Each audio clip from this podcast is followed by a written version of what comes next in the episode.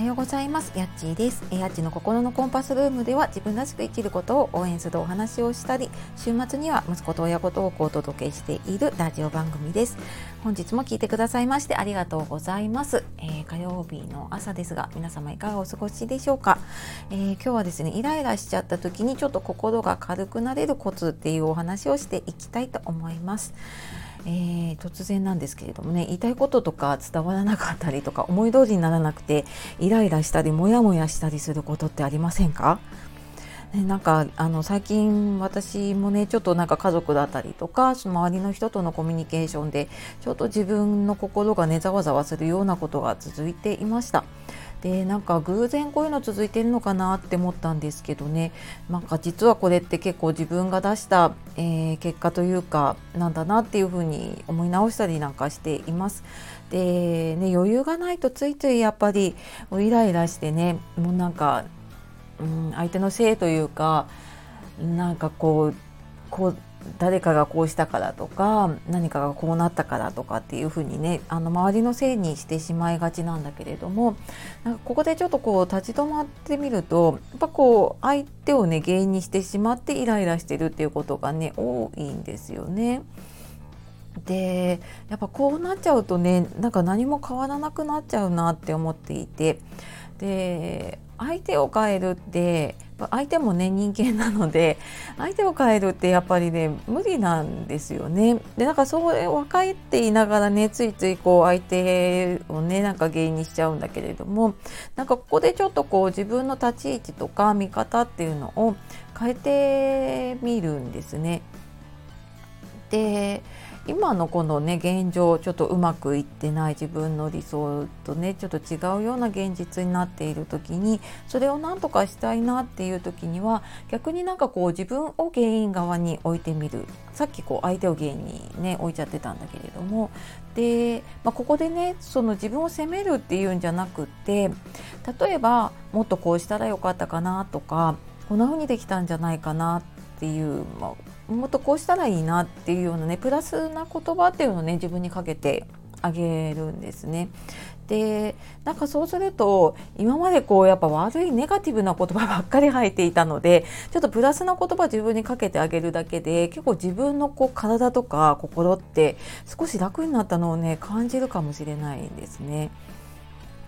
でももちろんこう完璧な人なんてねあの私もそうだしなんかなんかあの、ね、神様じゃない限りいないと思います。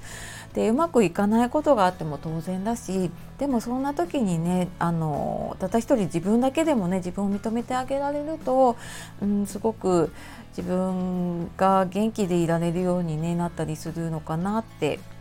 思っています。でねまあ、今日はねそんな自分にも OK 出してそれでいいんだよっていう風に優しく言ってあげられるといいかなって思いました。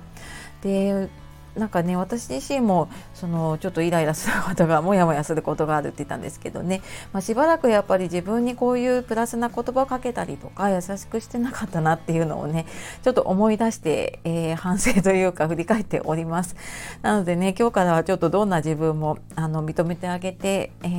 ちょっとですねプラスなあこんな風にできるんじゃないかなとかあなんかもっとこうしたらいいんじゃないっていう風にはいちょっとそんな言葉をねかけていけるといいなっていう風にに思っています。はい、でなんかそう思った時はねできるんだけれども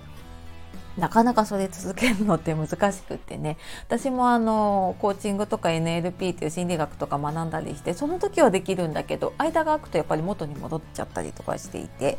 でなんかこれってこう体の筋トレと同じでやってる時って筋肉すごいついていくし習慣になるんだけれどもちょっとやめちゃうともう筋肉落ちていくしでもなんか自分のパターンはまた元のねこうあまりこう好ましくないパターンに戻っちゃうなっていうふうに感じてます。